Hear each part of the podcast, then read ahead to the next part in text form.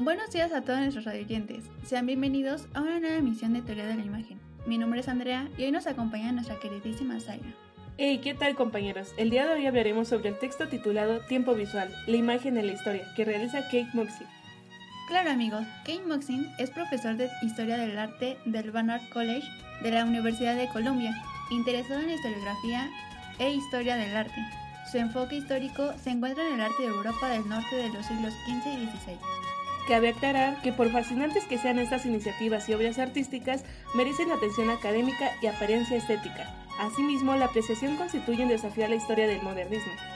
En este caso, Zaira, el arte africano normalmente funciona como una de las sombras globales que pone de relieve la brillantez atribuida a la trayectoria euroamericana, ya que se mueve del cubismo al expresionismo abstracto y más allá una necesidad para la actuación de los que aparecen en el escenario mundial. Para ser más precisa, Andrea, tenemos de referencia el trabajo del sudafricano Gerard Sekoto. Este ofrece una experiencia convincente, una muestra del arte que ahora es posible ver. En su obra titulada Dos amigos, es una pintura situada en Johannesburgo en 1941. Representa a dos mujeres vistas desde atrás, charlando mientras caminan tomadas del brazo. Así nuestra apreciación de la imagen podría haber sido determinado por dónde y cuándo fue creado.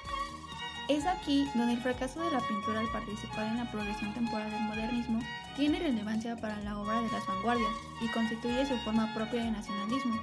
La historia depende de los poderes económicos, políticos e ideológicos que determinan las relaciones entre culturas. Si la narrativa preferida de la historia del arte sigue siendo la modernista, es por fuerzas que tiene poco que ver con el trabajo en sí o incluso nuestra respuesta a él. Por lo cual, si el tiempo del modernismo es múltiple, el tiempo fluye a diferentes velocidades, en diferentes situaciones.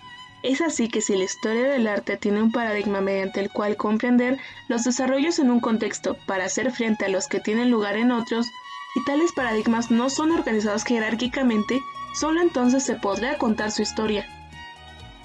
Tal parece que la naturaleza del arte hace inteligibles y por lo tanto accesibles artefactos que son radicales ajenos a la cosmovisión europea.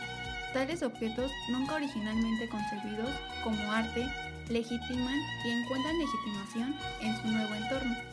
A pesar de la maleabilidad del concepto de arte, el estudio de los objetos en ubicaciones geográficas, más allá del ámbito europeo, ha limitado a los creadores antes del momento del contacto un apartheid es un sistema político y social desarrollado en la República de Sudáfrica y otros estados. Se basa en la segregación o separación de la población, ya sea por motivos raciales o étnicos, en el trato discriminatorio hacia la población negra. Es por ello que la distinción entre colonizadores y colonizados, generalmente marcada por raza, sirve para reforzar el sentido de superioridad de los aventureros blancos, cuyo poder económico y militar dominaba el mundo. En este caso, Zaira, las historias del arte moderno y contemporáneo a veces continúan siendo contados como si los únicos artefactos culturales del siglo XX que importan son los producidos en Europa y Estados Unidos. El modernismo y el arte euroamericano del siglo XX han sido indeleblemente marcados por tal impulso teleológico. Claro, Andrea, si la modernidad es definida como un conjunto de instituciones y procesos tecnológicos que dan forma a la vida económica y política de muchos de los pueblos del mundo. Se ha convertido en un aspecto global de toda experiencia humana. Entonces, Aira, nos preguntamos si tiene el mismo significado en todas partes. ¿Es el tiempo de la modernidad el mismo en London y en Johannesburgo? Tanto el Reino Unido como Sudáfrica son estados-nación con formas democráticas de organización política y para mayor o menor medida ambos son naciones industrializadas, pero en reloj de la modernidad corren a la misma velocidad y tienen la misma densidad en los dos lugares.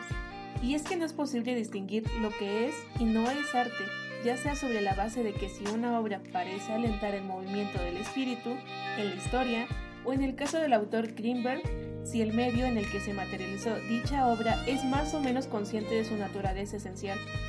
De hecho, artistas y críticos se han cansado de la idea de que una vanguardia pueda definir el futuro del arte, pues cuando el modernismo exhala su último aliento, no le sucede otro periodo, pero todo el tiempo se vuelve poshistórico. La designación Greenwich Mean Time como la longitud a partir del cual se establecen las zonas horarias del mundo.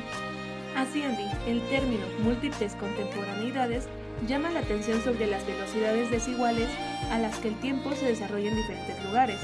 Su velocidad, sin embargo, es evaluada por culturas dominantes de la época. Los artistas que actualmente trabajan en culturas distintas de Europa y Estados Unidos, su pintura opera en dos mundos conceptuales diferentes. Sea o no contemporaneidad, se entiende como una forma del tiempo o su ausencia. Sigue el modernismo como un periodo, o si es el fin de los tiempos, la obra de los artistas no euroamericanos se registran para siempre en diferentes niveles. También, Andy, las culturas dominantes exportan y difunden temporadas jerarquizadas y estructuradas por los medios de persuasión masiva, que abarcan toda la gama de periódicos, películas, televisión e internet. Bueno amigos, con esto hemos llegado al final del programa y ahora les dejamos un último fragmento del tema de hoy. Dentro de las historias temporales crean relatos distintos y posiblemente inconmensurables del pasado. Pueden ser contados de maneras que miran el tiempo en un sentido de necesidad. Entonces, y solo entonces, la heterocronicidad tiene una oportunidad. Bueno amigos, pues nuestro programa ha terminado, pero no se preocupen, los invitamos a que escuchen las próximas transmisiones de Teoría de la Imagen. Así es amigos, les mandamos un fuerte abrazo y les deseamos un excelente inicio de semana.